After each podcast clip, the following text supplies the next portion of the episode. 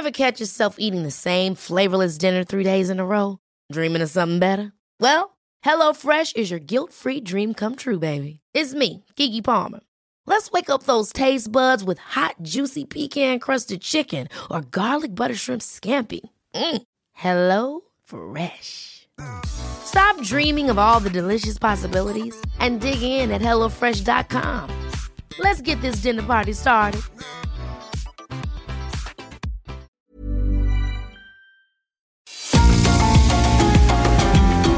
GastroLab es un lugar donde cabemos todos. Aquí encontramos historia, recetas, producto, materia prima, vinos y un sinfín de cosas que a todos interesa. Ya que con cocina y vino se aprende en el camino. Déjate llevar por el chef Israel Arechiga a un mundo delicioso que da como resultado GastroLab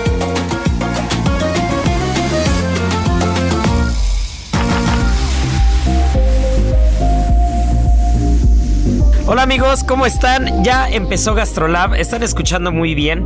Ya estamos aquí en la cabina, ya tenemos las páginas de Gastrolab que salieron el día de ayer en la, edición impresa del Heraldo de México.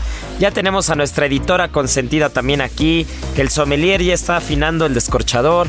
Marianita ya está sacando la enciclopedia gastronómica, ya estamos todos listos y es que ya es la una de la tarde, ya es fin de semana y están escuchando muy bien en el Heraldo Radio porque estamos, estamos de fiesta, mi querida Miri.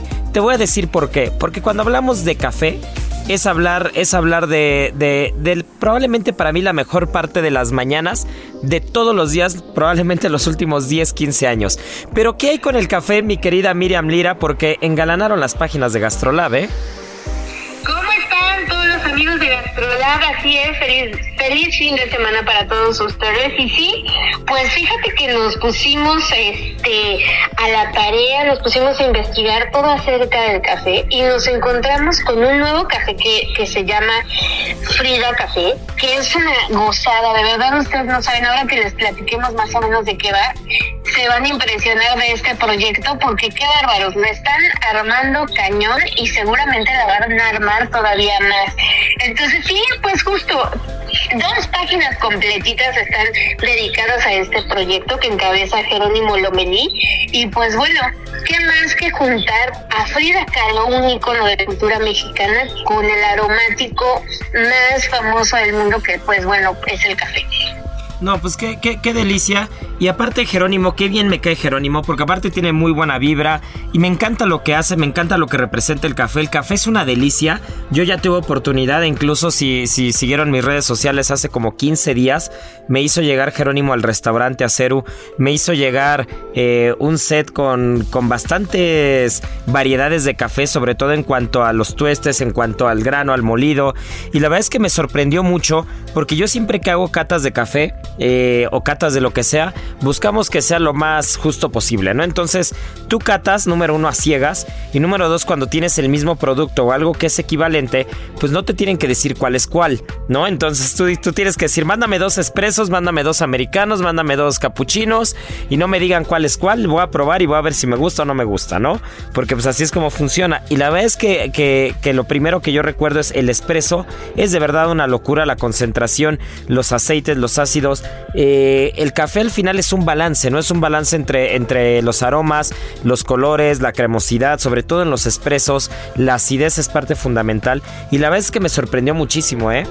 Bueno, pues ahí les va la historia. Jerónimo Lomelí es un empresario mexicano que empezó, imagínense ustedes, en la industria juguetera.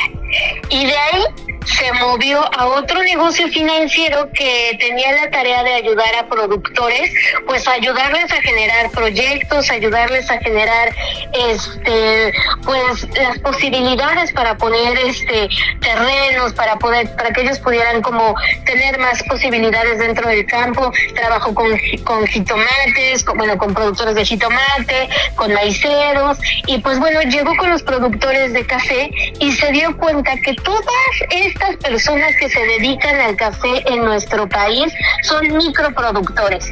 Entonces dijo, híjole, aquí hay un punto de inflexión, hay un punto de oportunidad, porque hay que ayudarlos. O sea, no es posible que estos cuates estén trabajando tanto y que no tengan este, ni siquiera el dinero para poder poner un beneficio cafetalero. Entonces se fue enamorando de, del campo, del café, de los cafetaleros y decidió poco a poco empezar a gestar este proyecto de Frida Café en su, en su cabeza y después de más de una década lanzar ya a finales de agosto del año pasado, o sea, este café tiene nada, este proyecto que lo que busca es un comercio justo para los productores, pagarles lo que se merecen y ayudarlos a que puedan ir creciendo y que sea directo el, la venta del café, que no sea con intermediarios. Entonces dijo, ¿de qué manera podemos lograrlo? Pues únicamente que yo ponga ahora sí que una empresa de café y que yo les compre directamente a ellos y ellos reciban directamente de mí este el dinero que, que merecen por por todos estos granos y así es que se hace este este café.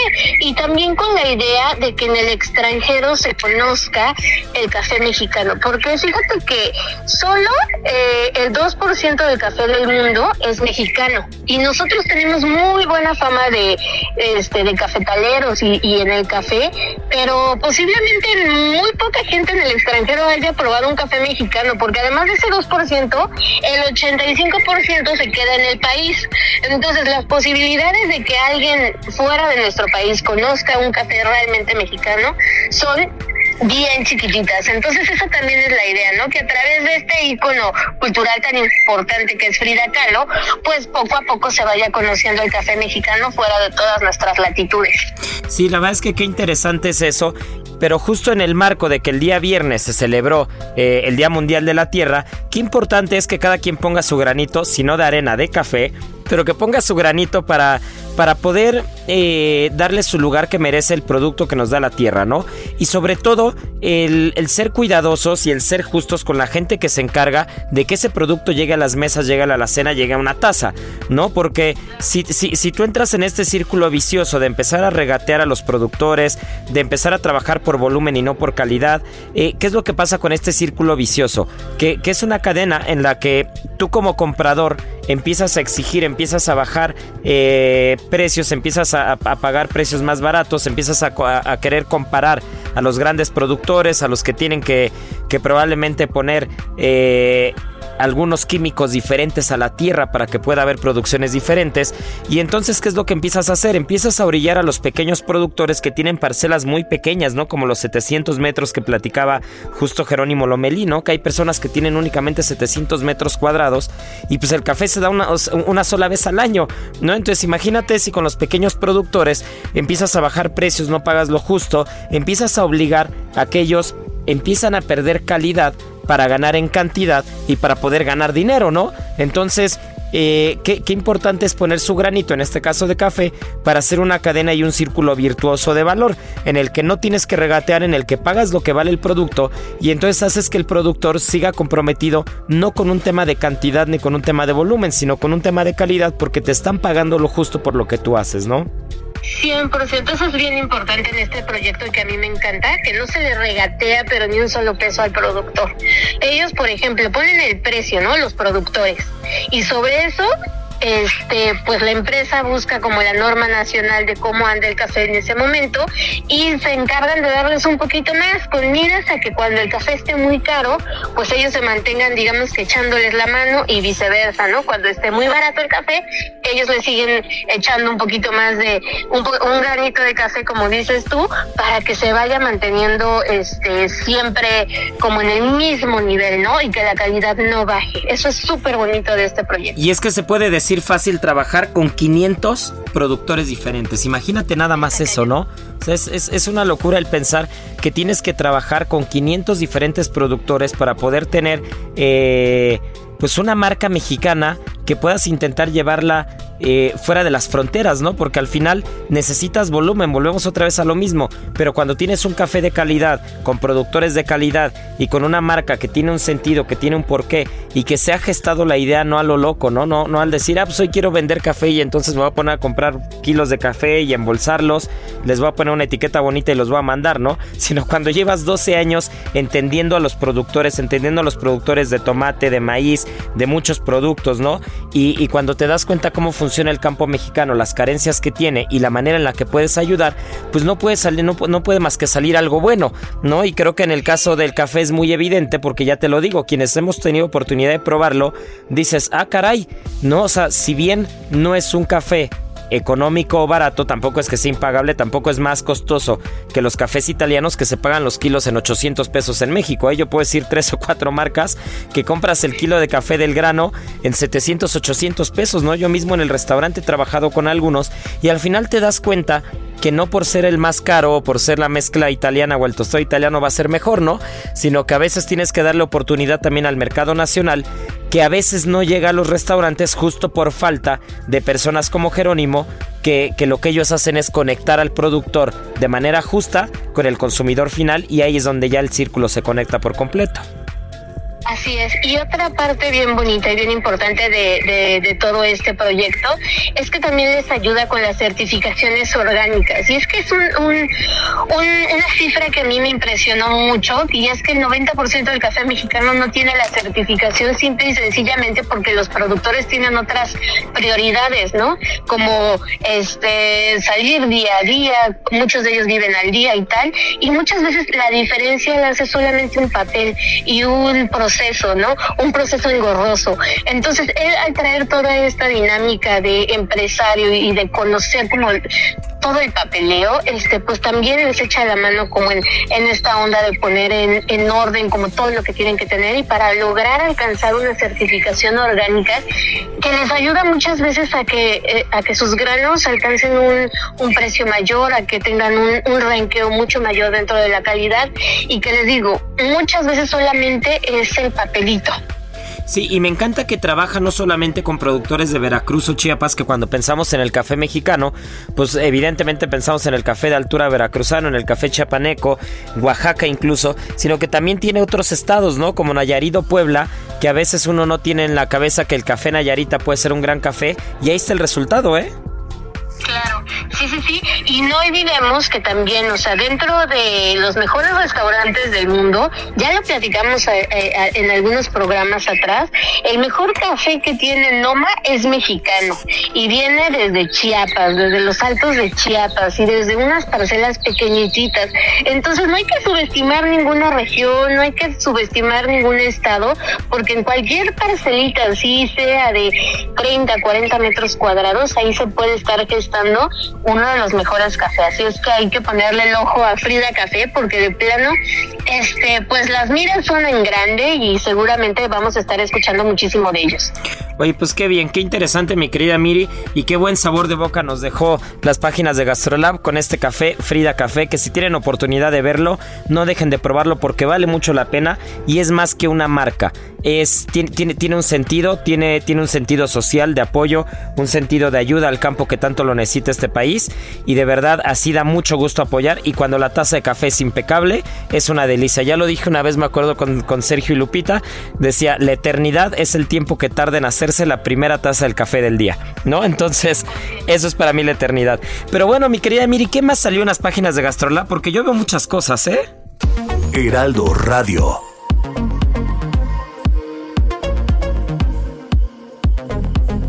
Muchas cosas muy deliciosas, la verdad. Y una de ellas es que este domingo es el Día Mundial del Hot Dog.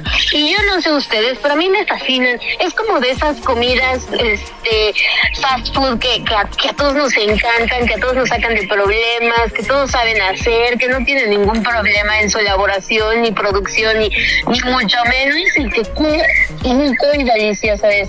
La verdad que si tienen la oportunidad este fin de semana de armarse uno, por favor hágale el honor que es su día mundial, no se van a arrepentir. Y pues es que es un platillo que aunque pareciera muy sencillo, muy simple, tiene una gran historia detrás, ¿eh, A ver, cuéntamela, porque te voy a decir que ya sabes que a mí me encanta la, la controversia, la polémica, me encanta debatir contigo. Y es que yo ahí sí, yo ahí sí voy a discernir porque para mí eh, tendrían casi casi que obligarme a comerme un hot dog. Imagínate nada más. Yo ni aunque me, ni aunque me paguen me como uno. ¿Por qué?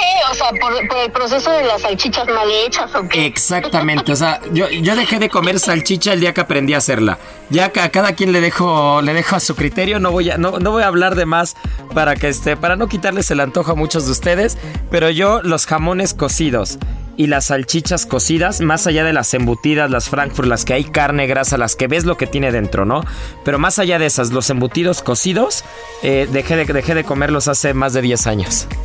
Qué bárbaro. Pero bueno, las salchichas, que no te gustan a ti, pero a muchos de nosotros nos fascinan y nos vuelven locos, tienen una historia pues bastante amplia que tiene más de cuatro mil años. Y es que se sabe que desde el Imperio Romano se servían algunas, ya se hacían, había muchas formas de hacerlas, pero justamente en Alemania fue, eh, fue en, bueno, en la región alemana que, que ahora conocemos como Alemania, este fue en donde más este, se especializó como digamos digamos, la forma de hacerlas, ¿no? Y, y tenían desde hace más de dos mil años este, diversas formas de hacerla. Y esto, este, pues, respondía a una necesidad que era tener pues unas reservas para poder alimentarse, para poder calentarse en épocas de frío y demás. Y pues bueno, algunas las hacían para asar, otras las ponían para cocer, otras que pudieran aguantar muchísimo tiempo este en conservas y que cuando no tuvieran nada de comer pudieran pudieran sacarlas así y pero bueno este tienen una historia amplia tú de eso sabes muy bien sí la verdad es de que me, me encantan los platos con historia me encanta cuando cuando cada país tiene su propia versión, su forma de hacerlo. No te voy a mentir que alguna vez se me ha antojado alguno, pero este, pero después pienso demasiado y digo, no, qué necesidad. pero mira, así como tal, o sea, ya como pensando en el platillo del hot dog, en 1852 carniceros alemanes de Frankfurt, es precisamente, crearon una salchicha que era de cerdo muy delgadita, con una tripa también muy delgadita, que es en donde envuelven pues todo esto, lo que contiene la salchicha, ¿no? Con algunas especias, ahumadita, muy rica, y se empezó a servir desde ese año en pedacitos de pan. Más como una tapita que como, digamos, un bocadillo. Unos años después, de 1852, este, pues otro carnicero, igual alemán, empezó a hacer unas salchichas un poquito más alargadas, a las que llamó por primera vez Dutch Hounds. Y él las empezó a poner él entre dos panecitos. Muchos dicen que la historia del hot dog este, empieza en Estados Unidos, pero la verdad es que sí hay registros de que en Alemania ya se servía entre dos panes. Pero bueno, lo oficial, oficial, oficial de cuando nace el hot dog es en 1867, cuando todos los alemanes emigran, un montón de alemanes emigran a Estados Unidos, llegan hasta Nueva York. 1867, un, un carnicero alemán de nombre Charles Feldman, pues empezó a vender perros calientes en un carrito en las playas de Coney Island en Nueva York y pues imagínate ahí este el furor por este platillo que en un principio lo servía él como con un papelito porque no quería gastar tampoco en los panes, pero un buen día se le acabó este papelito y dijo, pues bueno, este, yo alguna vez vi que lo servían entre dos panes, así es que bueno, empecemos a darlo de esta manera y pues así empezó el furor. Ya para 1916, otro inmigrante, pero este era polaco, Nathan Hargerwer, había trabajado igual para Charles Feldman, abrió su primera tienda de hot dogs al otro lado de la calle donde se ponía su amigo, digamos que lo traicionó y pues el negocio prosperó tanto que fue uno de los primeros negocios de comida rápida en todo Estados Unidos y pues se hizo súper, súper famoso. Pero bueno, ya para 1901, este, pues ya muchos, muchos, este, alemanes que veían en, este bocadillo la facilidad de transportarlos, este, la facilidad también para comerlos, pues dijeron, pues vamos a meternos a los estadios, ¿no? Y el béisbol fue lo que hizo que pues llegaran los hot dogs a tener toda su fama mundial que tienen ahora. Pero el nombre es porque estos este, vendedores iban al estadio de, de, béisbol y gritaban, están al rojo vivo, están al rojo vivo, ven y consigue tus salchichas Dutch Hound mientras estén al rojo vivo. Y de ahí poco a poco fue evolucionando el nombre, el Dutch Hound, que, que es el nombre de la salchicha, pero que también es el nombre de los de la raza de los perros salchicha, digamos, pues hacían completamente conexión e hicieron la analogía. Pues sí, están al rojo vivo y son perros, entonces les empezaron a decir hot dogs. Oye, pues mira. el nombre. Pues tengo, tengo que reconocer, Miri, que me gusta más la historia que el plato, pero, pero qué interesante. Se me hace que les voy a dar una segunda oportunidad muy pronto. Sobre todo porque alguna vez, eh, hace algunos años hicimos un maridaje justo con el sommelier Ibarra. Eh, e hicimos una salchicha Frankfurt sobre un pan, en este caso no iba entre dos panes, era sobre un pan con una mostaza Dijon y con chugrut acompañado eh, con una copita de vino Gewürztraminer alemán. No sabes qué cosa de maridaje. Uno de los, uno de los mejores maridajes que yo recuerdo en mucho tiempo, ¿eh? Suena espectacular. Pues entonces ya ni te pregunto en dónde en la Ciudad de México puedes ir a comer un hot dog porque ni me vas a decir. Pero te voy a decir otro dato que está bien padre. En Argentina, Paraguay, Perú y Uruguay se les dicen panchos. Así es. Y en Bolivia se les dice panchitos, entonces pues bueno. Y aquí en México pues hot dogs, ¿no? Y en Baja California les dicen jates, ahí sí he escuchado que les dicen vamos por un jate. Y, y pues son deliciosos, la verdad es que a mí sí me gustan muchísimo. Entre más cosas le pongan mejor, tocino, papas, chiles, ay no, bueno, hasta chilitos toreados, este, no sé lo que sea, me fascina. No, ya está salivando, eh, mi Miri. Es más, ¿sabes qué? Te, voy a decir algo. Echándole ojo a las páginas de Gastrolab, también una de las cosas que más, más atención me llamó fue justo lo que hablaban de las curiosidades de Australia, ¿no? Y hablaban de cómo echan la carne, ya sea de cocodrilo o de canguro, a la parrilla. ¿No? Entonces es muy curioso y creo que antes de echarme un hot dog, que ya, ya prometí que le voy a dar una oportunidad, se me hace que voy a pedir la producción que nos lleve a Australia, ¿no? Que nos lleve a Australia a probar un buen Shiraz, algo de vino del Nuevo Mundo, acompañado de una carnita de canguro, a ver si nos gusta. ¿Te late, Miri? Super late. Vamos todos. Y sabes también que me late que nos recuerdes las, las redes de Gastrolab porque ya se nos está yendo la primera parte, se nos está yendo la primera parte como un buen, una buena taza de café, pero frío, frío porque con estos calores de estos días ha estado muy está muy cañón a esta hora de la tarde estarnos echando un café caliente, pero imagínate un frappuccino de Frida Café y con las redes de Gastrolab viendo que vamos a cocinar para la siguiente semana, con eso estaría yo hecho mi miri. Pues ya, delicioso, me parece perfecto. Pues ya saben, visítenos en gastrolabweb.com. Ahí nos vamos a estar esperando. Ya saben que estamos al tiro, siempre buscando lo que les interesa. O sea, si vemos que tienen calor, nos ponemos al tiro con los frappés. Si vemos que tienen frío con el chocolatito caliente, entonces ustedes no se preocupen, lo que necesiten, ahí lo van a encontrar, te los aseguro, desde recetas hasta dónde ir a comer. Y pues bueno, en redes sociales, en Instagram, arroba heraldo que tenemos, bueno, unas historias, unos reels fantásticos para que puedan hacer platillos en menos de cinco minutos. Se los recomendamos también. En TikTok, arroba gastrolab, no se van a arrepentir, se van a reír, se van a divertir y la van a pasar muy bien. Y pues bueno, ahí los esperamos. En Facebook también estamos, por supuesto. Pues ya estamos, no se nos despeguen porque viene la segunda parte. Ya tenemos aquí al sommelier Ibarra, la chef Mariana. Vamos a darle. En Soriana, 5x4 en todos los jugos infantiles de hasta 250 mililitros. Y en yogurts bebibles de 250 gramos, marca YoPlate, Lala, Alpura y Danone. O 4x3 en todos los purés de tomate y pastas para sopa. Soriana, la de todos los mexicanos. Abril 25. Aplica restricciones. Válido en Hiper y Super.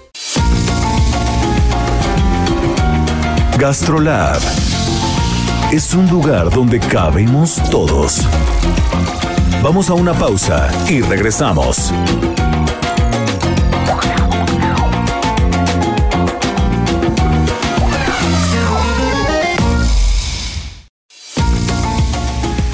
Gastrolab, estamos de regreso.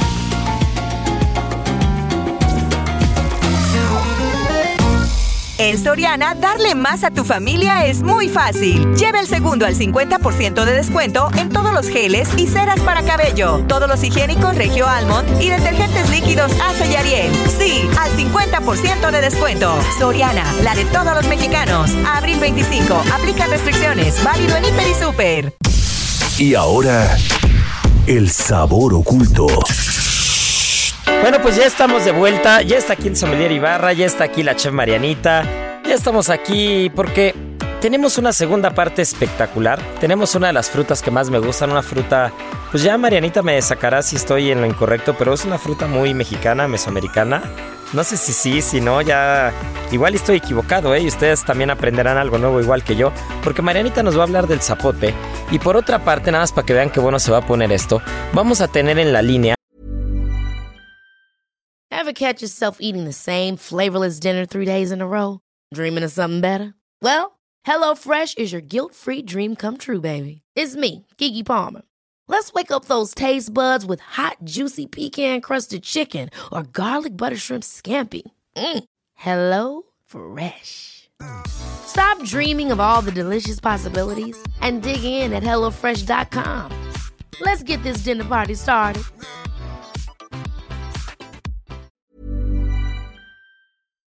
A una gran amiga nuestra, a una admirada sommelier que es Mili Marín. Mili Marín, nada más para que se den una idea.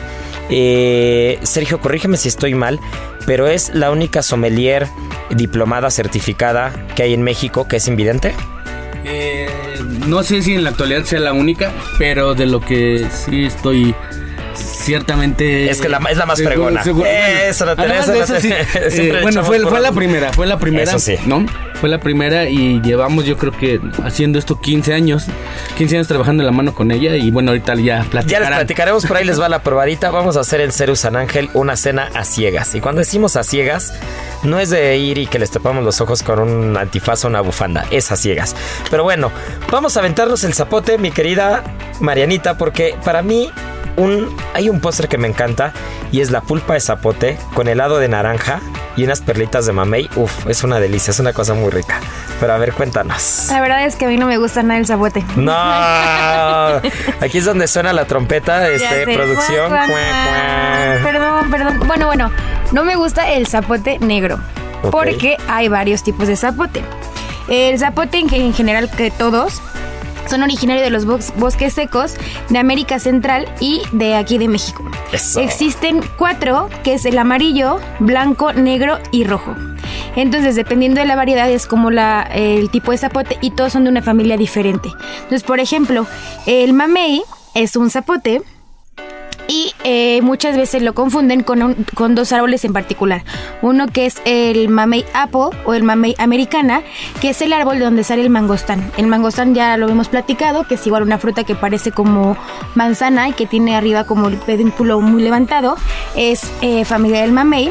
Y por ejemplo, la peculiaridad de los mameis, cuando dicen que, nunca, que coste de un millón uno está bueno, es porque el árbol tarda entre 10 y 8 años en poder estar listo para poder dar frutos.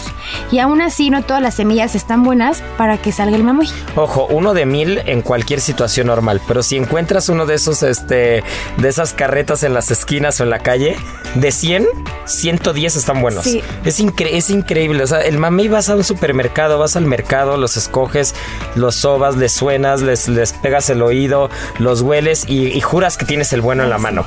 No, aparte, Y lo abres y es calas un desastre. Los calas y donde lo calaste está bueno. Lo abres completo y el otro está negro. Sí, sí, Oh. sí, sí, sí, pero, pero ves, yo no sé qué hacen, qué hacen los canijos estos de, de las carretas, que siempre sus mangos están dulces y los mameyes están espectaculares. Es la mano. Tienen- tienen trampa, tienen Tienen trampa. trampa, tienen buena mano. Y bueno, por ejemplo, el que sí te gusta es el zapote negro y este es familiar del caqui. Y eh, normalmente la pulpa no es negra, es como verdosa, pero cuando está en su, en su mero punto, cuando está maduro, es cuando se vuelve negro. Eh, otra variedad es el zapote blanco, que este aquí en México casi no se encuentra, pero se da muy bien en España, particularmente en Andalucía o en la parte de las Islas Baleares. Y eh, esta fruta es como, eh, para saber que está buena, la, eh, la cáscara se agrieta. Entonces es como el, el indicativo de que está bueno o si no, tienes que apretar la, la fruta. Si se abre es que ya la puedes ingerir, si no, no. Es que Ah, o sea, falta está por- todas mayugadas esperando a que, a que estén Exacto, buenas, ¿no? Exacto, es correcto.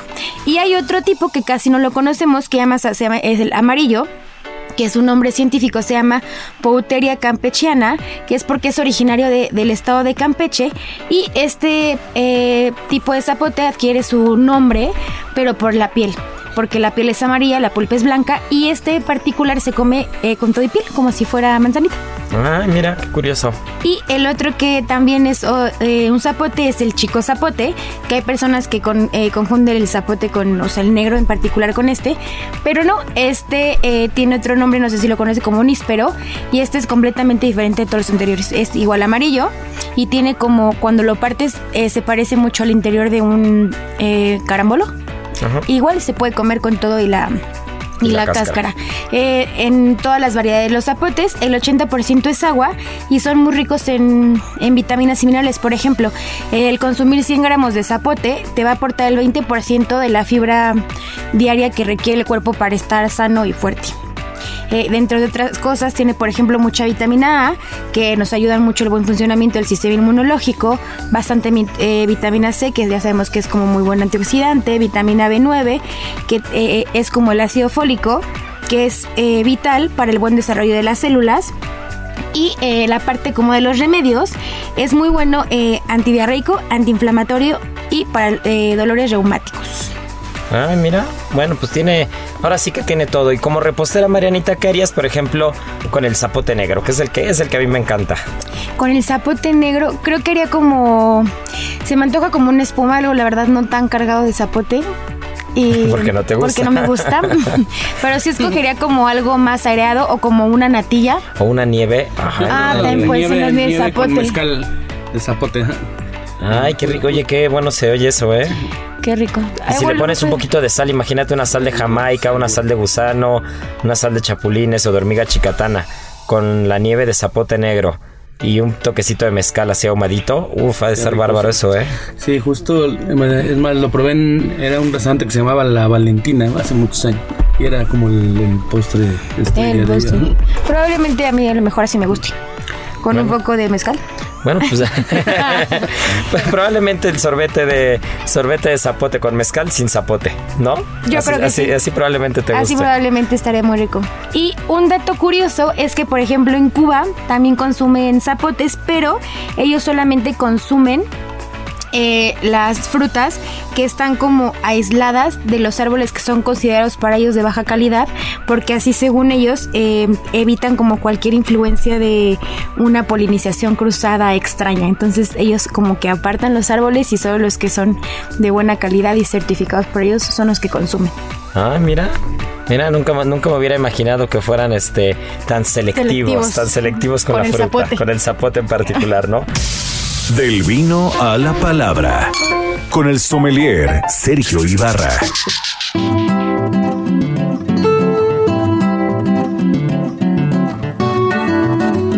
Y bueno, pues mi querido Checo Ibarra, sommelier de Ceru, Ceru San Ángel, ¿qué traes entre manos? Porque ya sabemos que a ti te gusta hacer locuras y no te puedes quedar quieto nunca y siempre te juntas con te juntas con puro fregón, ¿no? Entonces, a ver qué es lo que traes entre manos ahora mismo. Hey amigos de GastroLab, pues un saludo antemano a todos los que nos escuchan, que ya son bastantes. Eh, yo creo que cada, cada semana nos visita mucha gente y me pidieron, hay, hay un grupo de, wine lovers que seguro están escuchando en este momento y pues tenemos para todos ellos algo, algo tramado, ¿no? La verdad es que eh, pues este, estos tipos de eventos llevamos yo creo que más de 15 años ya, ya haciéndolos y nos divertimos mucho, es una cena que que despierta los sentidos. Aquí trabajamos mucho en la mano con, con un personaje bien interesante que yo creo que les adelantaste hace ratito un poco. Eh, eh, si no es en la actualidad la, la única sommelier que, que es invidente. Creo que fue la primera, si no mal recuerdo, es la primera. Y, y la verdad es que con ella hemos, hemos trabajado pues muchas cenas, ya no recuerdo cuántas, pero cada que lo hacemos lo hacemos con mucho gusto. Eh, buscamos la manera de, de, de, tener platos donde la gente se divierta, que tengan mucha calidad aromática, que tengan texturas, que tengan... Eh, ahora sí que meterle la mano al, plato. Al final, cuando, cuando no tienes ese sentido que, que es la vista, eh, créeme que terminas metiendo la mano a los platos, ¿no? Y, ¿sabes quién tiene que meter la mano ya en este programa? Pues mi querida Mili, porque ya la tenemos, ya la tenemos aquí en la llamada. Mi querida Mili, sabes que, sabes que somos tus fans número uno, tanto Sergio como yo. Sabes que, que este es tu espacio, que, que Ceru es tu cocina y que siempre estamos para echarte porras y nos encanta trabajar contigo porque, porque aparte de profesional eres, una gran persona y nos encanta siempre convivir contigo. Así que cuéntanos, mi querida Mili, para empezar, eh, ¿quién es Mili? ¿Y, cómo fue que se te ocurrió meterte al, mundo de los vinos? Porque este, yo conozco a Sergio y un par más y todos están bien locos, ¿eh? Entonces, ¿cómo fue, cómo fue que se te pegó esa locura? A ver, cuéntanos. Ay, hola a todos, ¿qué mucho gusto me siento súper fascinada de estar aquí y de estar con ustedes, de disfrutar de un momento juntos. Y pues bueno, ¿cómo fue que se me ocurrió? Pues es que no se me ocurrió. Yo les, siempre les digo que hay un dicho que dice que el que nace para tamal del cielo, del cielo le caen las hojas. y yo digo que el que sale, el que nace para sommelier del cielo le caen las copas. Porque en este mentirosa.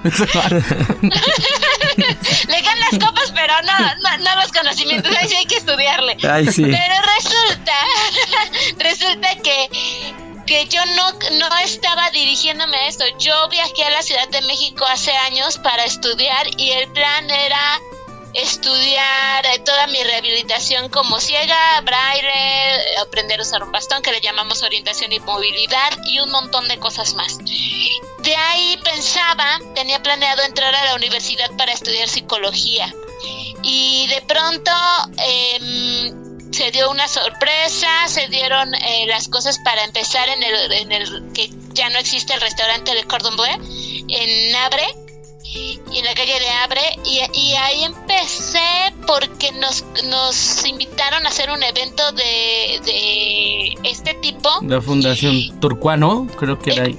Con fundación, empezamos antes de Fundación Turcuano, empezamos en el Cordón.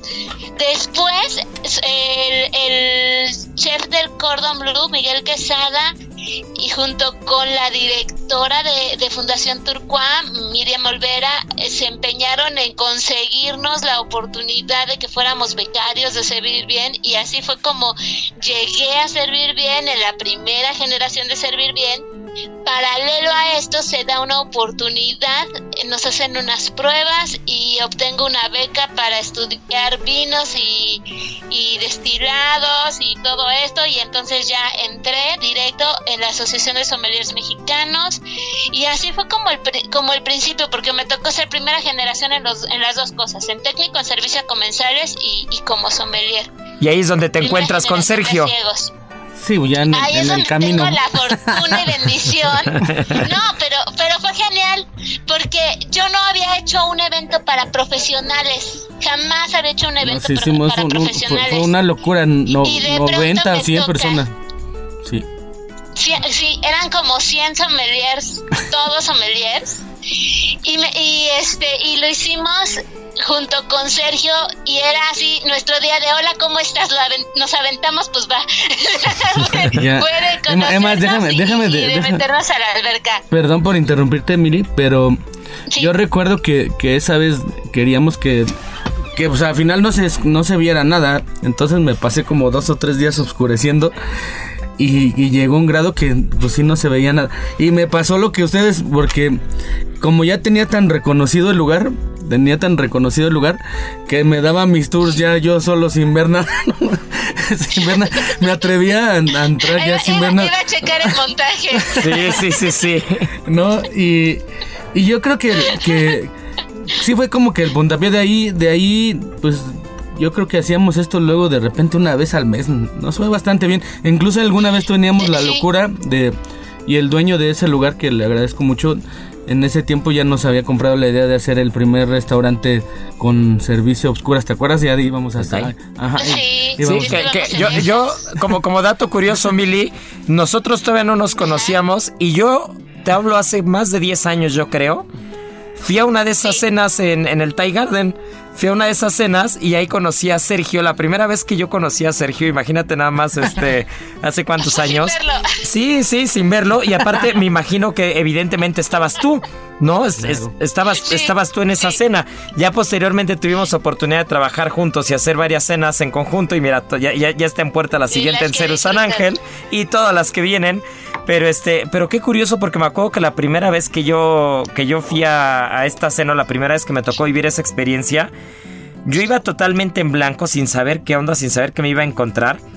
Y después, y después de salir, dije, wow. O sea, dije, wow, porque está cañón cómo te sensibilizas. Y esa es la parte que me gustaría preguntarte. Desde el punto de vista gastronómico, desde el punto de vista enológico, hablando del tema del vino, al carecer de un sentido, en este caso como la vista, se agudizan el resto de los sentidos y tú percibes el vino de alguna manera, digamos, eh, como que se te potencializa en algún, de alguna forma el aroma, por ejemplo. Fíjate que lo que pasa es que como no tienes los distractores que te da la vista, entonces te enfocas mucho.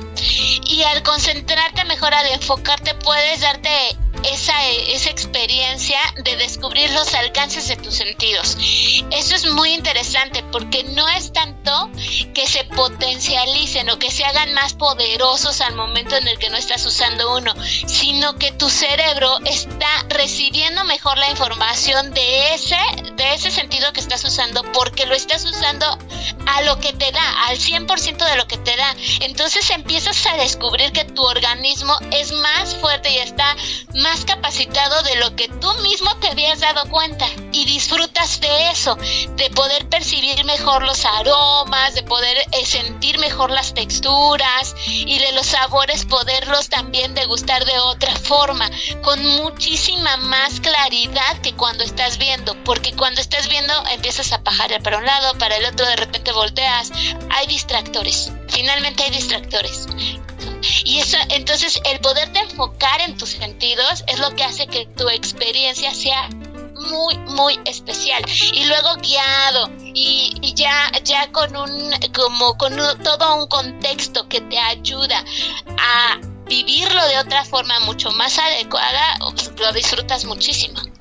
Sí, yo creo que, y además todo, digo, todo el trabajo que, que viene detrás a- antes de la cena previa, eh, que siempre le hemos trabajado en conjunto, créanme, quien está escuchando, créanme que no se lo pueden perder porque, porque es, es- no lo sé, no sé las palabras tal vez de, de correctas, pero aparte de divertido, es, es una experiencia que, que, que no te la crees, ¿no? Eh, no sé, no sé cómo decirlo, Mili. Yo creo perder esa, esa, esa parte de la vista, eh, pues como tú dices, te agudiza a lo mejor los demás sentidos y incluso a la hora de cenar. Eh, hay gente que llega hasta a confundir los sabores, ¿no? De repente hemos servido pescado y dicen que es carne por ahí. Dices, a ver, espera, espera, pon atención a la textura. Sí. No, pero, pero se vuelve genial porque aparte el hecho de tener la complicidad de la oscuridad es muy interesante porque lo empiezas a vivir tú, pero aparte con el de al lado, con, con los demás, y vas con amigos y no conoces gente ahí y te haces de cuates ahí y empiezas a disfrutar la amistad, como volver, de en cierta forma volver a ser un poco niños, porque empiezas a explorar cosas y sabores. de Explorar, otra yo creo que esa es Nos la ha palabra. tocado mucha gente que nos dice, es que a mí no me gusta tal cosa, pero se la sirves sin que lo vean. Viene perfectamente bien cocinado, con una técnica muy bien llevada y demás. Al momento en el que lo prueban dicen, me encantó. Y ya les dices, ah, tenías. y cuando, Ah, ¿ya ves cómo no eras alérgico? Ay. Entonces, te, da como mucha facilidad para que lo puedan disfrutar muchísimo. O sea, la verdad es que la gente siempre sale con muchas experiencias que contar y con toda esta sensación de, de- de haber eh, tenido la oportunidad de vivir diferente lo que es comer y de descubrir la comida desde otro ángulo. Qué interesante, mi querida Mili. Se nos está empezando a ir el tiempo, pero antes de acabar, eh, yo, yo lo que quiero decir, justo lo que platicaste hace un, hace un minuto, a mí me parece lo más interesante. El sentarte, el sentarte con alguna persona Ahí se empezó. Bueno, ya, ya está bien. El, el, sentarte con alguna persona que no conoces y estar en esa mesa y dentro de esa mesa ni siquiera saber cómo es esa persona con quien estás platicando, ¿no? Y de repente tienes los cubiertos marcados, pero, pero, pues al final nadie te está viendo, ¿no? Porque si tuvieras un antifaz, pues sabes que te están viendo los meseros o que te está viendo alguien, pero aquí nadie te está viendo. Entonces llega un momento en el que ya de plano casi, casi, en lugar de usar la servilleta, acabas usando el mantel sin, sin darte cuenta, metes las manos en el plato, después metes la mano y te das cuenta que era con cuchara.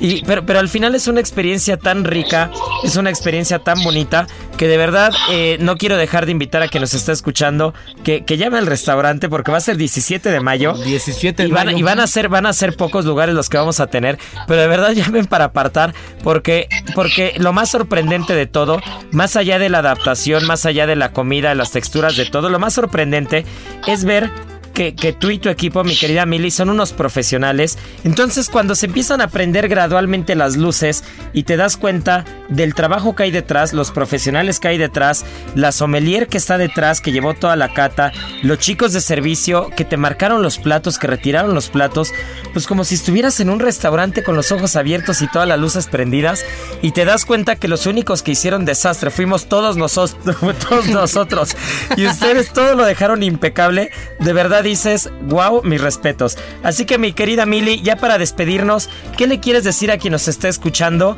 para que, para que número uno, pues se le antoje ir a la cena y número dos, haga conciencia de, de, de, de, lo que, de lo que a veces no, no, lo que a veces perdemos de vista que son los pequeños detalles y como dices, por andar, eh, por andar perdiendo de objetivo muchas cosas, pues, pues no ponemos atención, ¿no?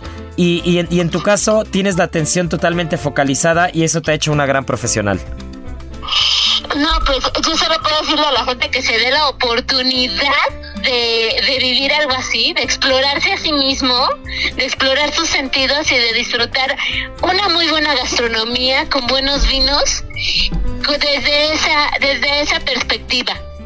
No tanto desde de, de, otra o con otra expectativa. La expectativa la puedes entrar en qué tan interesante puede ser descubrir sus propios sentidos. Y de ahí, pues miren, van a encontrar que tienen una, una enorme posibilidad y que además se van a divertir, van a conocer gente, se le van a pasar muy padre, muy, muy bien. Van a disfrutar de la mejor gastronomía que podemos tener a la mano, que, que, que realmente va a estar muy cuidado todo y que además vamos a cuidar todos los detalles hasta la parte, pues lo que está ahorita como básico la, la cuestión sanitaria. Los chicos que sirven todos son técnicos en servicio, nadie que, que va a estar ahí es, es un chico que haya simplemente dicho, pues bueno, lo vamos a poner a servir, no. Todos son, son chicos que se han esforzado y que han, que han estudiado y entonces van a estar todos muy bien atendidos, muy bien servidos y yo les aseguro que con el chef Arechiga atrás de esa cocina o al frente más bien de esa cocina, checando todos los detalles, vamos a tener una excelente gastronomía y con Sergio ahí al mando de los vinos, el mejor vino bien servido a la temperatura adecuada y, y todo va a ser una gran experiencia. Uf, pues muchas gracias mi querida Mili, te mandamos un abrazo, nos vemos 17 de mayo en Ceru San Ángel. Y pues nada, el, el, el, sommelier Ibarra te quiere también despedir. Pues venga, enhorabuena. Nos vemos el 17 de mayo. Miri, un abrazo, cuídate mucho. Un fuerte beso y abrazo. Un abrazo, Isra. Cuídense mucho y muchas gracias. Gracias, Mili. Bye. Los esperamos. venga. Bye. En Soriana siempre te llevas más. Pantalla Sharp Smart TV 4K UHD de 70 pulgadas a 15,990 pesos y 20% de descuento en todos los pantalones de mezclilla. Soriana, la de todos los mexicanos. Abril 25, consulta modelos participantes, excepto Basic Concepts y Silverado. Aplican restricciones. Válido en Hiper y Super. No, pues qué joya, qué joya de profesional, de persona. Eh, no se pueden perder la cena, 17 de mayo, Ceru San Ángel. El teléfono es 55 50 95 44. Hay que poner 55 otra vez antes. Entonces 55 55 50 95 44. O en las redes sociales de Ceru, de Ceru Restaurant. ¿Y qué te parece, mi querido Checo, si esta adivinanza la ponemos buena? Vamos a regalar un asiento a la cena a ciegas. Venga, pues ¿Va? esperamos. Ah, estamos aventando la casa por la ventana. Vamos a invitar a la persona que nos diga cinco regiones productoras de café en México. Pero la regla va a ser esta, no pueden ser del mismo estado. Ya hablamos que Frida Café, que estuvimos hablando en la primera parte del programa, tenía café de Chiapas, Veracruz, de Nayarit, de Puebla y de Oaxaca. Allá hay cinco estados, cinco regiones. Puede ser una de cada uno de esos estados. Productora de café, arroba Israel ARTXIGA, arroba Israel Arechiga. Y bueno, echen un grito a Ceru San Ángel, pregunten por el sommelier Ibarra, dense una vuelta a comer. Ahí van a ver al rockstar del vino atendiendo mesas. Se vienen a hacer un lomas, ahí estoy yo en la cocina, ahí está Marianita en la repostería. Ahí estamos todos. Y pues nada, muchas gracias por escucharnos. Esto es Gastrolab y ya saben que tripa vacía, corazón, sin alegría. Aquí concluye otra emisión más de Gastrolab, el lugar donde cabemos todos. Esta es una producción de Heraldo Media Group.